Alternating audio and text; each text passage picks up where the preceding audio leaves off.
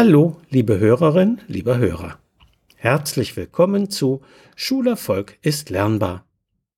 Hören Sie heute aus meinem gleichnamigen Buch eine weitere Erziehungsgeschichte. Sie heißt Mit einem Spieleabend zum Schulerfolg. Es ist schon einige Jahre her. Die Halbjahreszeugnisse waren der Anlass für Familie Maric gewesen, sich bei mir zur Beratung anzumelden. Töchterchen Alina, damals im fünften Schuljahr, hatte den Vermerk Versetzung gefährdet erhalten. Das ließ bei den Eltern die Alarmglocken schrillen. Alina hatte schon heftig zu pubertieren begonnen, wurde von den Eltern als sehr zickig beschrieben und hatte einfach keine Lust, sich für die Schule ins Zeug zu legen. Für sie war alles doof, und ihre Eltern interessieren sich gar nicht für mich. Die Eltern wiederum waren sehr gekränkt darüber, dass Alina sich keine Mühe gab, wo sie doch alles für das Kind getan hatten, was gute Eltern nur tun können.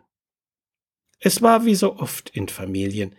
Die Eltern erleben das Kind als undankbar und das Kind hat den Eindruck, die Eltern interessierten sich nur dafür, dass es funktioniert, nicht aber für es als Person.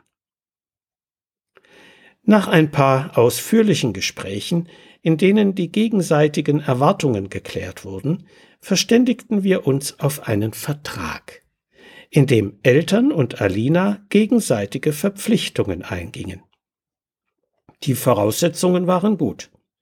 Frau und Herr Maritsch waren zwar keine gebildeten Leute, aber sie nahmen ihre Elternverantwortung sehr ernst. Alina mag ihre Eltern im Grunde sehr, aber sie spürte es im Alltag nicht mehr, weil sich alles nur noch um die Noten drehte. Eine der vertraglichen Vereinbarungen sah vor, dass die Familie einmal in der Woche abends den Fernseher ausließ und sich zum Spielen um den Esstisch versammelte. Miteinander Gesellschaftsspiele spielen, was soll das nützen? Oh, das nützt eine ganze Menge. Zum einen wird beim Spielen viel miteinander geredet, denn das ist eine interaktive Situation. Denken Sie nur einmal an den Klassiker Mensch ärgere dich nicht, der schon über 110 Jahre alt ist. Wie intensiv kommentiert jeder die Würfelergebnisse des anderen, wie heftig warnt man seine Mitspieler, einen nur ja nicht rauszuschmeißen, und wie sauer reagiert man zumeist, wenn es dann doch passiert. Ob Mau Mau oder Romme, Scrabble oder Monopoly, ein Spieleabend geht immer viel zu schnell vorbei. Vor allem aber kommt man wieder miteinander ins Gespräch.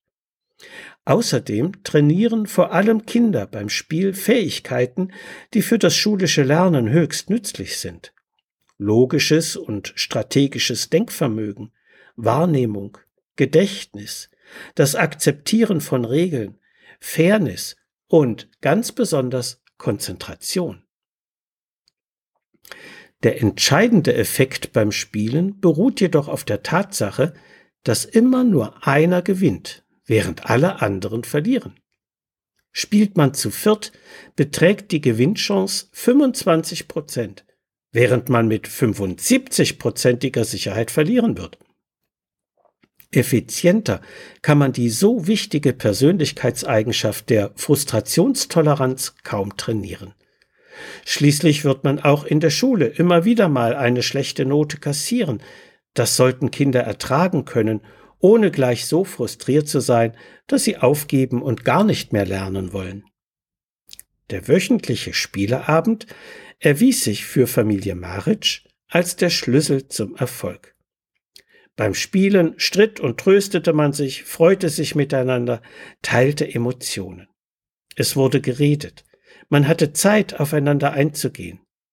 Das Zusammengehörigkeitsgefühl wurde enorm gestärkt und damit wuchs auch Alinas Motivation wieder, sich für die Schule anzustrengen.